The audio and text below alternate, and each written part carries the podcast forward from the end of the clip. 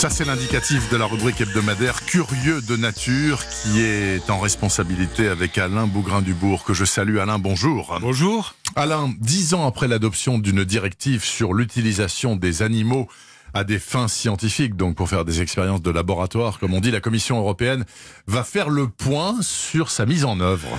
Oui, en fait, en novembre, nous disposerons d'un premier bilan, mais l'analyse faite il y a quelques jours par Europe Écologie Les Verts à Bruxelles n'est guère rassurante. D'après les derniers chiffres, en France, on utilise près de 2 millions d'animaux avec euh, environ 60% de souris suivis par les poissons, 15%, les rats, 9% et les lapins, 6%. Globalement, l'utilisation des animaux est en augmentation, y compris parmi les singes. Ça, c'est surprenant tout de même. Et pourtant, pourtant, la France a ratifié la règle des trois R, remplacement, réduction et raffinement.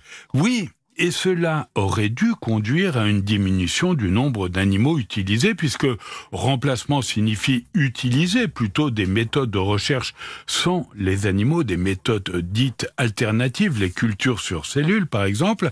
Réduction va dans le même sens, limiter l'expérimentation animale, et enfin, raffinement vise à employer les méthodes les moins douloureuses, les moins angoissantes.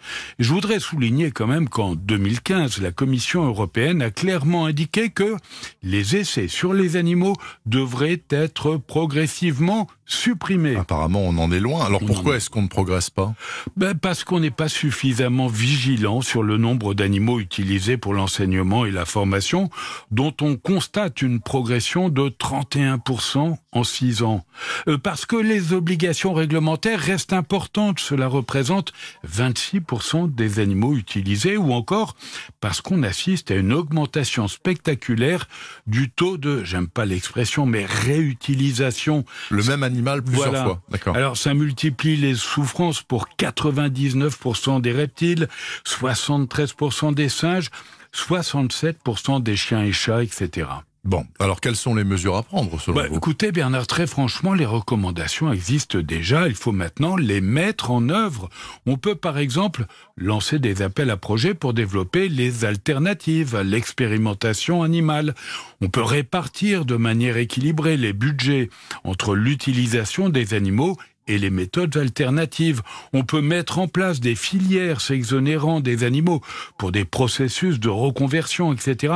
Je rappelle que l'utilisation des animaux en cosmétologie semblait incontournable. Oui, je me souviens. Ben, c'est pourtant désormais terminé. Fini. En cosmétologie, c'est terminé. Est-ce que, par ailleurs, vous avez un événement à nous recommander? Oui, l'inévitable festival du film ornithologique de Ménigout dans les Deux-Sèvres.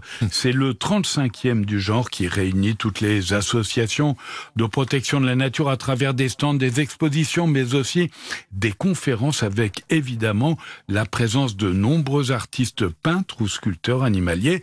C'est du 29 octobre au 3 novembre et franchement Bernard, ça vole des tours. Et il paraît d'ailleurs euh, à propos de films ornithologiques que le nouveau film de Nicolas Vanier est absolument formidable. Je sais pas, je l'ai pas vu, mais en tout cas ça remplit les salles. Oui, bah, c'est tant mieux pour l'ami Nicolas Vanier. En tout cas, merci beaucoup, Alain Bougrain Dubourg. Chaque week-end sur Europe 1 et donc le prochain aussi. Je touche du bois. Bon week-end.